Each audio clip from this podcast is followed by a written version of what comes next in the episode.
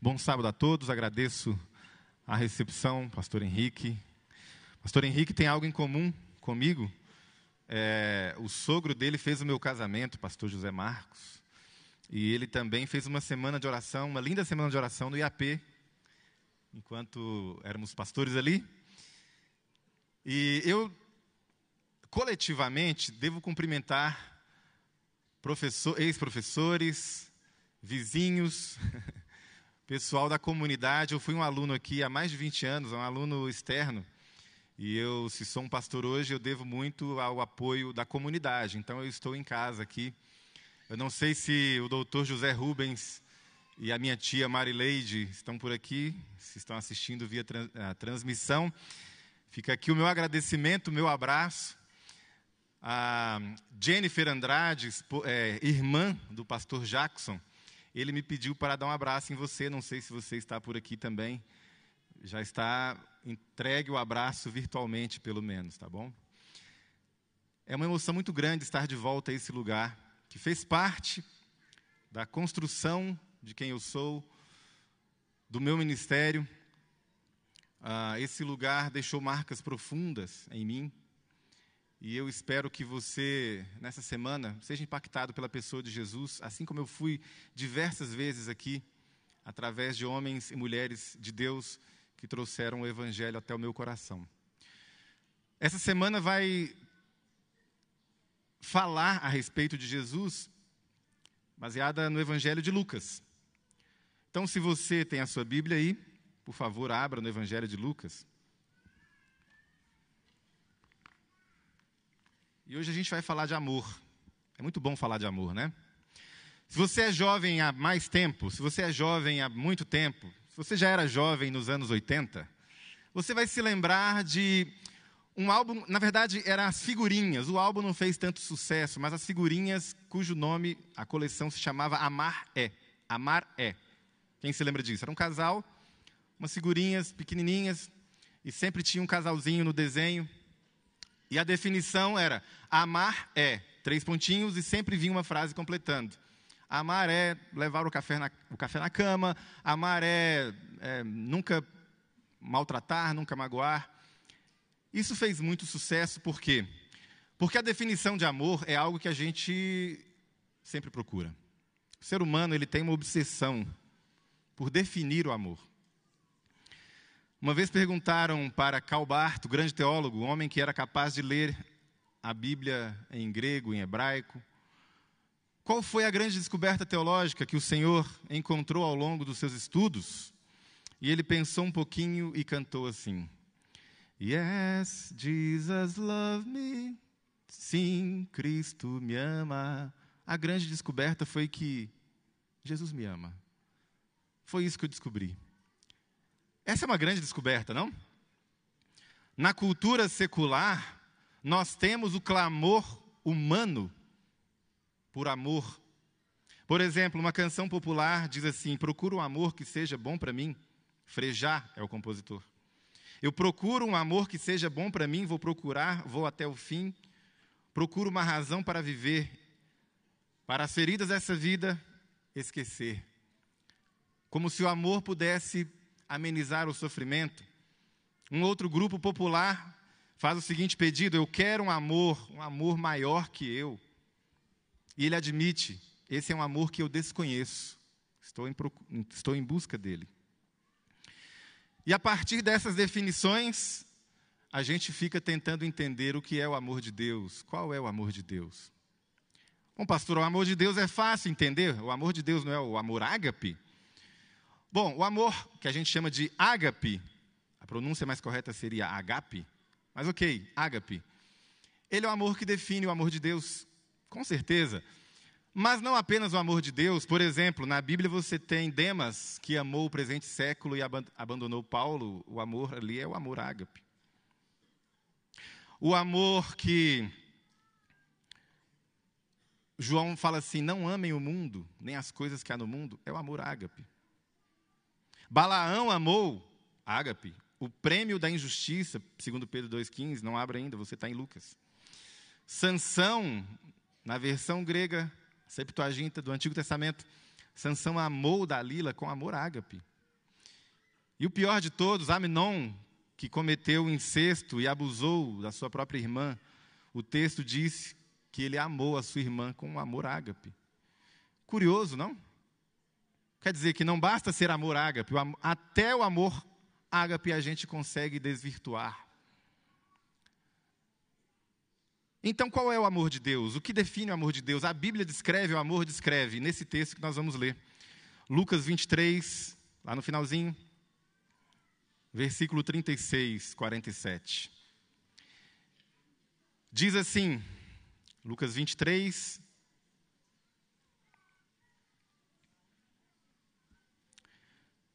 Vamos ler a partir do 33. Diz assim a palavra do Senhor: Quando chegaram ao lugar chamado Caveira, ali o crucificaram com os criminosos, um à direita, outro à esquerda. E Jesus disse: Pai, perdoa-lhes, pois não sabem o que fazem. Então dividiram as roupas dele, tirando sortes. O povo, o povo ficou só observando. As autoridades ridicularizavam. Salvou os outros, diziam: Salve-se a si mesmo.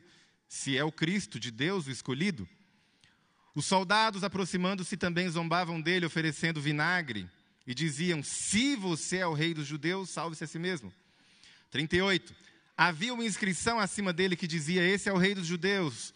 Um dos criminosos que estava ali dependurados lançava-lhe insultos, dizendo: Você não é o Cristo? Salve-se a si mesmo e a nós. Mas o outro criminoso o repreendeu, dizendo: Você não teme a Deus? Nem estando sob a mesma sentença, nós estamos sendo punidos com justiça, porque estamos recebendo o que os nossos atos merecem. Mas este homem não cometeu nenhum mal.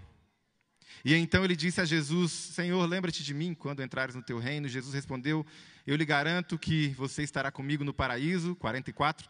Já era quase meio-dia, as trevas cobriram toda a terra até as três horas da tarde.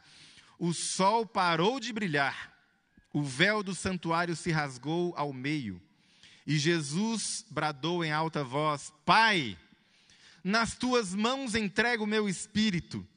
E tendo dito isso, expirou. A reação, verso 47, o centurião romano, vendo o que tinha acontecido, louvou a Deus, dizendo: Certamente esse homem era justo. Essa é a palavra do Senhor para essa manhã. Pastor, mas você leu tudo isso e aí não usou a palavra amor. Então me responda uma coisa. Imagine, você tem que optar entre duas situações. Você deve se casar com alguém. Primeiro candidato ou primeira candidata é alguém que vive falando que ama você o tempo todo. Eu te amo, eu te amo, liga para você o tempo todo. Bilhetinho toda hora. Mas maltrata você aperta você, segura o seu braço, já bateu na sua, no seu rosto, já te deu um tapa, mas o tempo inteiro, eu amo você. Queima uma lâmpada na sua casa, essa pessoa não troca uma lâmpada. Você passa mal, ela não se preocupa em procurar remédio para você. Mas o tempo inteiro vive dizendo que ama você. Segunda opção, alguém que jamais vai dizer eu te amo. Jamais. Nunca pronunciou a frase eu amo você. O verbo amar nunca saiu dos lábios dessa pessoa, mas ela cuida de você. Ela está sempre ali quando você precisa. Qual das duas opções você prefere? Bom, o ideal seria unir o melhor dos dois mundos, não? Mas se você fosse forçado ou forçada a escolher uma das duas opções, primeira ou segunda, diga para mim, primeira ou segunda? A segunda, muito óbvio, não? Por quê? Porque dá para viver sem ouvir eu te amo, mas é impossível viver sem ações que demonstrem isso. É tolerável jamais ouvir eu amo você, mas é intolerável jamais ver, presenciar uma atitude que diga eu realmente amo você. A Bíblia descreve o amor desse jeito. As duas maneiras. Deus diz, Ele fala o tempo todo, com amor eterno eu te amei, com laços de misericórdia e de bondade eu te atraí. Eu te chamo pelo nome, tu és meu. O tempo inteiro o Senhor está dizendo, eu amo você. Mas ele não apenas diz, ele demonstra, ele mostra. Então, em algum texto, como, como esse texto, onde a palavra amor, o verbo amar, não aparece, não duvide do amor de Deus. Mesmo quando o texto está descrevendo algo que, na sua concepção, não parece ser amor, e esse é um problema. Olha aqui para mim, meu irmão. Nós invertemos as coisas. Aquele que não ama não conhece a Deus, porque Deus é amor. E alguém me disse: Eu acredito nisso, pastor. Eu acredito até que o amor é Deus. Olhe para mim novamente. É a mesma coisa? Deus é amor. Portanto, o amor é Deus. O amor é Deus é perigoso. Por quê? Porque se você define o amor é Deus, o padrão fica em aberto. Então nós temos hoje esse problema. Deus é amor, mas o amor será que é Deus? Porque se eu pegar o meu próprio conceito de amor, sentimentalismo, egocêntrico, e definir Deus a partir disso, eu estou criando um falso Deus, um ídolo. Um ídolo forjado pelas minhas próprias mãos. C.S. Lewis diz o seguinte: o amor se torna um demônio no exato instante em que ele se torna um Deus. Vamos de novo? O amor se torna um demônio no exato instante em que ele se torna um Deus. Se o amor é autorreferente, se é o que eu penso que é o amor, eu vou criar um Deus, um falso Deus, um demônio. Na Bíblia, as coisas estão bem definidas. Isso não está aberto para a nossa opinião, o amor é definido na Bíblia. E eu lido com adolescentes e jovens ao longo do meu ministério inteiro, e eu percebo a seguinte tendência: Pastor, religião é uma coisa que atrapalha, igreja é uma coisa que não está me ajudando muito espiritualmente, a gente tem que viver o amor, e o amor, como diz a Bíblia, aquele que ama, ele cumpre a lei. Quem ama está em Deus, quem ama cumpre a lei. De fato, Romanos 13 diz isso. Você não precisa abrir, mas confira depois em casa. Romanos 13 define o amor. Só que de uma maneira que eu tenho dúvida se você vai gostar. Porque ele menciona, de fato, o amor é o cumprimento da lei e os exemplos que ele dá depois. Não mate, não roube, não adultere, não em orgias e bebedeiras, não em imoralidade sexual e depravação, não em desavença, não em inveja pelo contrário, revistam-se do Senhor Jesus Cristo. Não fiquem premeditando como satisfazer os desejos da carne, os seus desejos particulares. Ora, esse não é o tipo de amor laissez-faire que as pessoas gostam. O Evangelho, meu irmão e minha irmã, não existe para confirmar e potencializar o seu desejo, o meu desejo. O Evangelho começa no Evangelho lá de Marcos com o seguinte apelo: arrependa-se. Você está errado. Arrependa-se. Altere a sua rota. Deus confronta você. Ele coloca a mão em você e diz: Ei, esse caminho que você trilha vai te levar à morte eterna. Pare agora. Dê meia volta. Mude a sua rota. Mas, pastor, isso não combina muito com o amor, sentimentalismo. Na minha opinião, isso não é amor. Pois é disso que estamos falando, irmão. Não é a sua opinião. Não é a minha opinião. Qual é a linguagem do amor de Jesus? Se vocês me amam, completem. Vocês vão guardar os meus mandamentos. Ele está falando isso.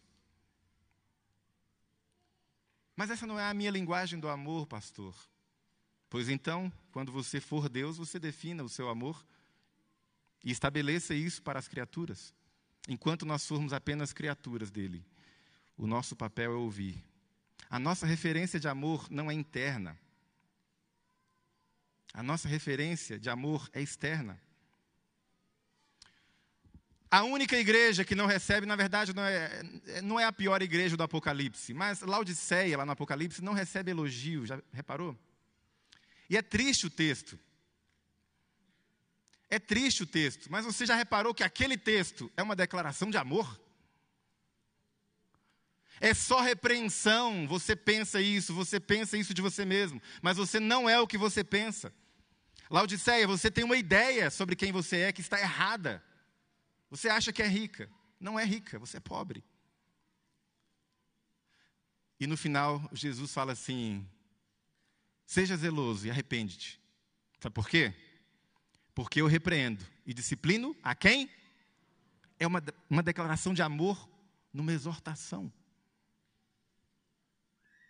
Se o conceito de amor que nós temos é sentimentalismo, egocêntrico, existe um livro ah, chamado Podre de Mimados, que define o sentimentalismo moderno, contemporâneo. Se é isso o amor, e eu aplico isso a Deus, eu tenho um conceito errado de Deus. Então, o que é o, que é o amor? Que amor é esse? É um amor que confronta. Um amor que nos mostra que estamos errados. Nisso consiste o amor, não em que nós tenhamos amado a Deus, mas que Ele nos amou e enviou seu Filho como propiciação pelos nossos pecados, tem um preço. Propiciação, o desviar da ira de Deus, isso teve um preço. O amor começa em Deus, não em nós. E nós só podemos amar a Deus porque Ele nos amou primeiro. Nosso amor é sempre uma reação ao amor dele. É por isso que Paulo diz: o amor de Cristo, ele nos constrange. Ok? Definido o amor, voltemos ao texto de Lucas. Quando Jesus chega para essa cena de tortura, crucificação, ele ouve algumas coisas, algumas coisas irônicas. A primeira coisa que eu quero destacar é que esse texto ele está, como o de ontem à noite, também cheio, encharcado de Antigo Testamento, especialmente Isaías e Salmos. Por exemplo, Isaías 53 diz que ele foi contado com os transgressores, e ali está Jesus, a identidade do Messias que sofre. E ao ser crucificado, ele houve zombaria de três grupos: as autoridades, os soldados e os criminosos crucificados. Pelo menos um deles. E é sempre o mesmo questionamento. Preste atenção no que eu vou te dizer, é sempre o mesmo questionamento. Você é o Cristo mesmo? Salve-se a si mesmo. Você não é o Cristo? Veja, esse é um questionamento a respeito da identidade de Jesus. Os líderes judeus, no versículo 35, dê uma olhada, eles vão além porque eles questionam a identidade de Jesus usando um texto bíblico, uma expressão bíblica. Se tu és o Messias de Deus, o escolhido, essa expressão, o escolhido, vem lá do Antigo Testamento, Isaías 42, 1. A apresentação do Messias, eis aí o meu servo, a quem sustento, o meu escolhido. Essas palavras não estão aí aleatoriamente, eles estão zombando usando um verso bíblico. É curioso isso, não? Nós podemos ferir as pessoas usando a Bíblia, com sarcasmo, ironia. Não se esqueça que o primeiro homicídio dessa terra aconteceu logo após um culto. Lembra-se de Caim? Ofereceu, fez a, a sua oferta, e depois foi assassinar o seu irmão. Líderes religiosos usando a palavra de Deus contra Deus. Irônico, não? Se tu és o Cristo. E o curioso é que essas, é, é, esse texto, lá de Isaías, ele apresenta um, um Messias, o Messias, o Cristo do Senhor que vimos ontem à noite, que de fato seria rei, teria trono, cetro, mas também viria a sofrer. Sem saber, eles estão cumprindo, preenchendo esse aspecto do Messias.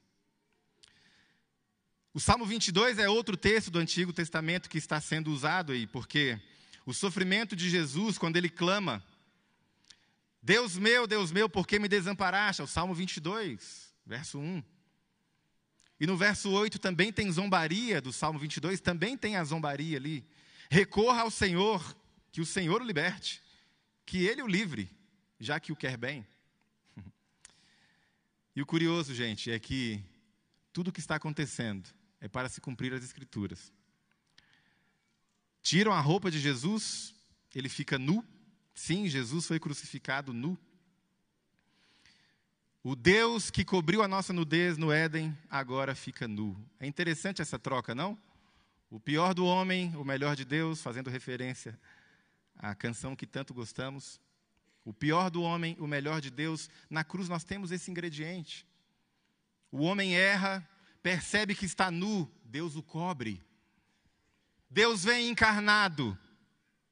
Ele está vestido. O que, que o ser humano faz? O despe.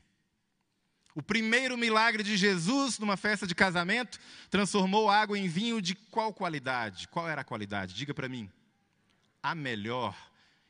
Em determinado instante, Jesus fala: Eu tenho sede. E oferecem para ele o vinho da pior qualidade. É sempre o pior do homem em troca do melhor de Deus. E a história continua. Não para por aí, que amor é esse? Que amor é esse? É um amor que é obediente às Escrituras. É um amor que é comprometido, porque um pouco antes, lá em Lucas 22, Jesus passa pelo Getsemane e ele ora assim: Pai, se possível for, passa de mim esse cálice, mas não seja como eu quero, seja feita a tua vontade. Que amor é esse? Esse é um amor obediente. Um amor que se submete à vontade do Pai, se submete às Escrituras. Deixa eu contar uma história que os antigos pregadores aqui presentes já devem ter usado. Perdoem-me, vocês me ensinaram essa história. Vocês vão ter que ouvir agora. Um orfanato fundado por um sujeito chamado Buckner, esse é o sobrenome dele, recebeu uma criança que havia sido é, sobrevivente de um incêndio. E o que aconteceu ali? A família inteira morreu, ela sobreviveu, mas ela ficou com o corpo muito queimado, especialmente o rosto. Metade do rosto ficou desfigurado. Imagine a cena. E essa criança que estava ali ficou para adoção, mas ninguém queria adotá-la. E ela foi ficando, foi ficando, ninguém adotava aquela menina. E de repente o senhor Buckner falou: Olha, você vai ser a minha filha, eu vou adotar você. Eu vou colocar o meu nome, meu sobrenome em você. E ela aparentemente ficou feliz, mas o tempo foi passando e ela ali, no dia a dia, morando ali com a família, sempre naquele orfanato com outras crianças. Um dia ela estava sentada no chão, no cantinho, chorando. E o seu pai se aproximou e falou: O que foi, pequena? O que aconteceu? E ela disse: Pai, eu sou um monstro. Eu sou deformada. As crianças têm medo de mim e elas zombam de mim e elas têm razão. Ninguém pode gostar de um monstro como eu. E ele falou: Não, filha, você não é um monstro. Você não é. E ela falou: Sou sim. Eu não tenho orelha. A minha boca nem abre direito. Esse olho está fechado. Eu sou um monstro. Ninguém gosta de mim. E para encurtar a história, aquele homem sentadinho do lado dela ele falou: Você não é um monstro. Você é a minha filha. Eu amo você. Ela falou: Ama. Então faz o seguinte: Pai, você pode beijar o meu lado bom e dizer que me ama? Ele se levantou, pegou essa menininha nos, nos braços, no colo, segurou bem a cabeça dela e beijou na cicatriz e beijava, e beijava, e dizia: Eu amo você, eu amo você, eu amo você. Meu irmão, minha irmã, a cruz é o beijo de Deus. Nós não temos lado bom. Nós não temos nenhum lado bom. O que é a cruz?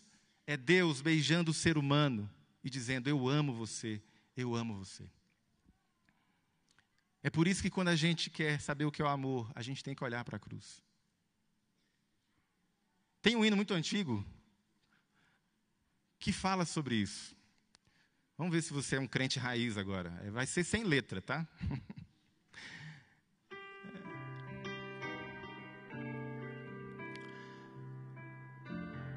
Conhece esse hino não? Vocês conhecem? Será que a gente arrisca sem letra? Esse é um hino que faz parte da minha, da minha história como adventista. É uma conversa com Deus. Ele fala para Deus o que nós fazemos por Ele. E aí Deus responde. Vamos cantar? Diz assim, ó.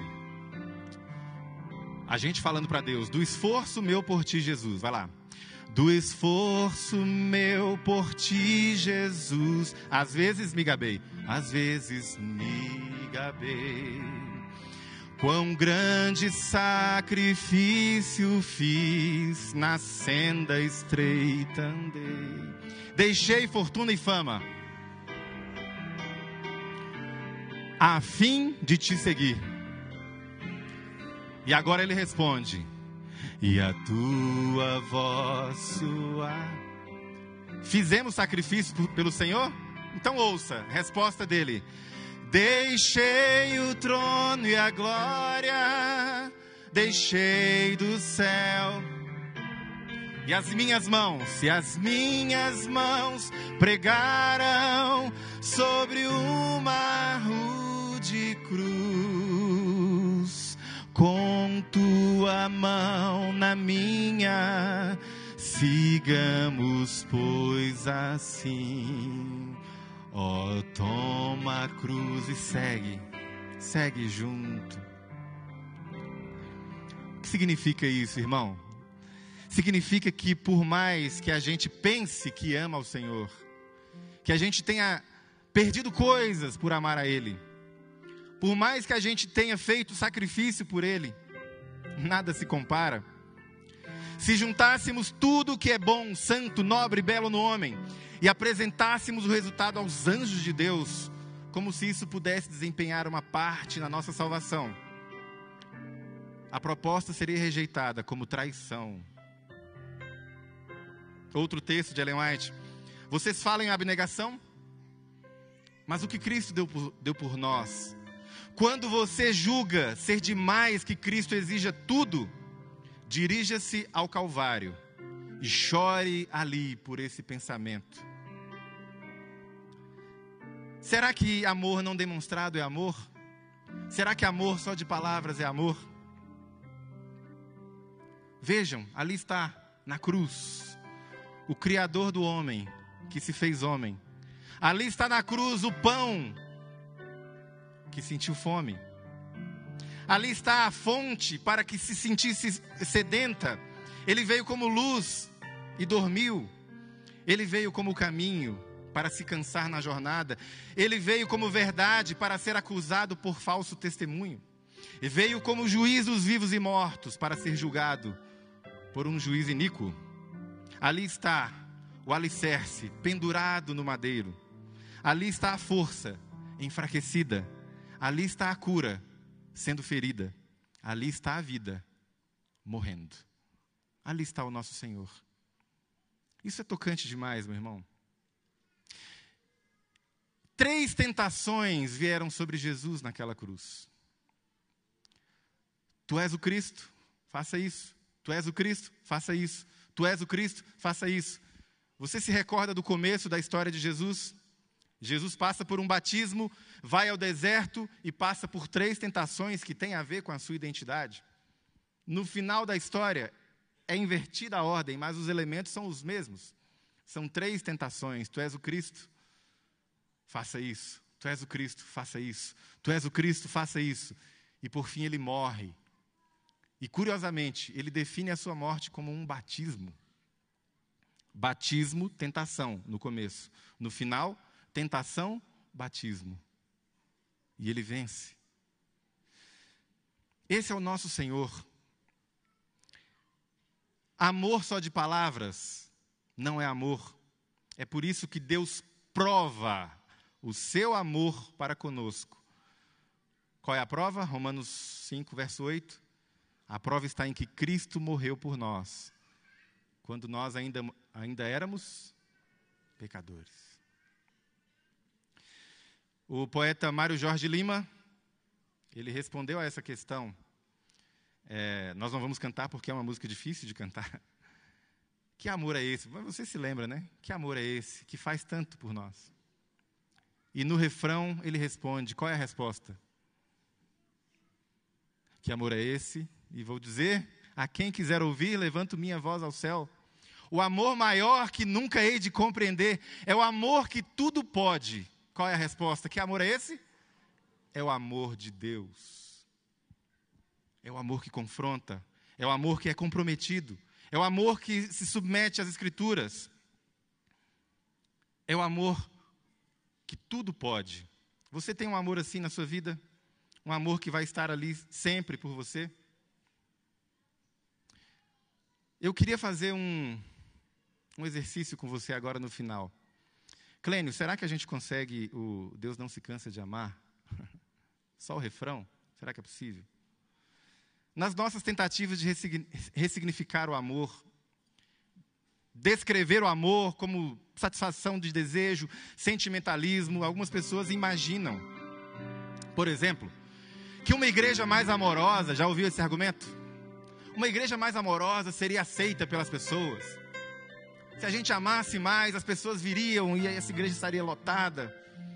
Meus irmãos, não se enganem, ingenuidade, o amor perfeito veio e foi crucificado, rejeitado. Que amor é esse? É o amor que até no último instante olha para o lado, ouve o pedido: Senhor, lembra de mim quando entrares no teu reino. E ele fala: Você estará comigo no paraíso. Interessante, não? O criminoso, ele clama por um reino mas Jesus promete a ele a entrada num paraíso. Será que Deus ainda se lembra de pecadores como nós? Será que Deus responde criminosos como cada um de nós? Como é possível isso? Que amor é esse? Eu vou te responder. Esse é o amor que nunca se cansa de amar. Tendo amado os seus, ele amou até o fim, é o que diz o Evangelho de João, até o fim. Ele vai até o fim. Vamos cantar o refrão? Vai. Deus, cante. Se cansa de amar. É a nossa esperança. Deus não se cansa de amar. Deus ampara ampara seus filhos, paz a alma quer dar para curar as feridas que ainda estão por fechar. E se a gente está cansado, e se estamos cansados de cair e falhar, Deus nos toma em seus braços, não se cansa de amar. Deus não se cansa de amar. Deus não se cansa de amar. Para terminar. Deus não se cansa de amar. E aí, lá no final da história, ele fala assim: Pai, nas tuas mãos entrego o meu espírito. Dizendo isso, ele expira. Curioso, não? O céu se fecha, no início do ministério de Jesus, o céu se abre, o espírito desce sobre ele. No final, o céu se fecha pelas trevas. E o Espírito de Jesus sobe. Os elementos são os mesmos, mas a ordem é inversa. E ele faz uma oração que no judaísmo tardio é uma oração de boa noite. Quando um judeu, depois, no tempo rabínico, ia dormir, ele orava Salmo 31, 5, dizendo: Pai, nas tuas mãos eu entrego o meu espírito. Jesus faz essa oração. Ele vai dormir. E ele morre. Ele morre provando o seu amor por nós. Exercício de imaginação agora. Imagine a cena. Esse é um texto escrito por um médico, assim como Lucas, o doutor Barber. Ele disse que, imagine a cena, no Getsemane Jesus está suando sangue, hematidrose, fenômeno raro, produzido por fraqueza física, abatimento moral violento e profunda emoção. Isso provoca rompimento nas veias capilares que estão debaixo das glândulas sudoríparas. É assim que o sangue se mistura ao suor. E então começa a escorrer pelos poros. Ali está o Senhor. Pilatos cede, então ordena a flagelação de Jesus. Soldados despojam Jesus da sua capa, o prendem pelo pulso numa coluna no pátio. O flagelo se efetua com tiras de couro, com bolinhas de chumbo ou pedaços de ossos na ponta. E são dois carrascos que estão se revezando. Existe um salmo que descreve as costas de alguém passando por isso. E o salmo fala assim: passaram um arado em minhas costas. As forças se esvaem, a pele se dilacera, se rompe, o sangue espirra. Imagine a cena. A cada golpe, Jesus reage num sobressalto de dor. Ele tem náusea, ele tem vertigem, calafrios correm ao longo das suas costas. Se ele não tivesse amarrado pelos pulsos, ele cairia numa poça do seu próprio sangue. Com longos espinhos, mais duros do que os da acácia, trazem uma espécie de coroa, capacete, e aplicam na sua cabeça. Se você já teve um ferimento na cabeça, você sabe. É muito sangue. E depois de mostrar aquele homem dilacerado à multidão, Pilatos lava suas mãos, o entrega para ser crucificado, colocam sobre o ombro de, o ombro de Jesus uma barra horizontal, 50 quilos. Ele caminha com dificuldade. Os soldados o puxam, o ofendem. O percurso tem 600 metros a quase um quilômetro. Jesus, cansado, arrasta o pé um após o outro. Você consegue imaginar? Que amor é esse? Quando ele cai por terra, a viga lhe escapa, escorrega, esfola o dorso dele. Naquele caminho tem pedras, tem poeira, aquilo gruda no seu sangue. A dor provoca quase uma síncope, mas ainda não é o fim. Ele precisa chegar até a cruz. Jesus é deitado de costas, as suas chagas novamente são arranhadas, são renovadas. A dor mais insuportável que um homem pode provar vem agora quando num golpe atravessam seus pés e as suas mãos com pregos provavelmente reutilizados. Aquilo rompe, fere, encosta nos tendões de Jesus. Ele quase perde a consciência, mas ele não perde a consciência. Ele não perdeu a consciência em nenhum momento. Então, o erguem e num solavanco, aquilo é colocado em pé, a cruz, o grande divisor da história um suplício que durou três horas. Os carrascos começam a zombar, líderes zombam, um criminoso zomba dele. Jesus respira com dificuldade, você consegue imaginar?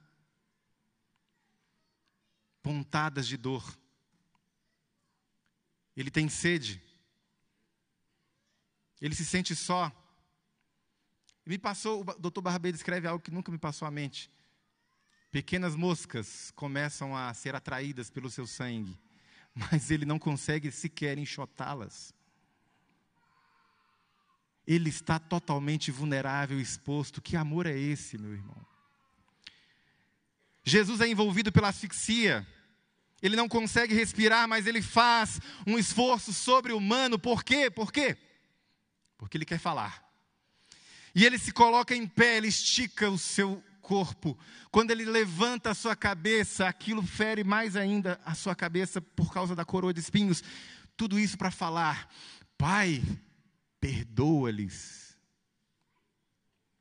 No momento mais triste da sua vida, Jesus perdoa. Logo em seguida, o corpo começa a se afrouxar novamente, a asfixia recomeça. Inimaginável. Pouco depois o céu se escurece, o sol se esconde, não quer ver aquela cena. Já são quase três da tarde, a tortura já está chegando ao fim. Jesus clama: Meu Deus, por que me desamparaste? Então ele grita, tem vários gritos nessa cena, e eu encerro agora. Tem vários gritos nessa cena, mas ele dá um brado de vitória. Ele diz: Está consumado. E em seguida ele fala: Pai, nas tuas mãos entrego o meu espírito e morre no meu lugar, no seu lugar. O castigo que nos traz a paz estava sobre ele, e pelas suas pisaduras fomos sarados. Você se lembra do que eu li no começo? Nós só o amamos porque ele nos amou primeiro. Qual é a sua resposta a esse amor? Qual é a sua reação a esse amor? Nós somos salvos por esse amor. A ira de Deus totalmente direcionada aos homens, agora ela foi desviada totalmente ao Filho de Deus. E ele foi esmagado, massacrado. E então nós encontramos paz com Deus. Se você tem dúvidas sobre como reagir a esse amor, isso vai ser ilustrado agora. Como que a gente reage a esse amor? Quando eu tinha 11 anos de idade, eu reagi a esse amor, entrando num tanque batismal. E dizendo para Jesus e para a igreja: Eu amo Jesus. E eu quero fazer um pacto com Ele. 11 anos de idade. E foi para valer. Eu estava com o uniforme do Clube dos Bravadores. E fui batizado naquele dia, testemunhando publicamente que o amor de Cristo me constrangeu a ponto de eu não conseguir dizer não para Ele. Nessa manhã nós teremos dois batismos.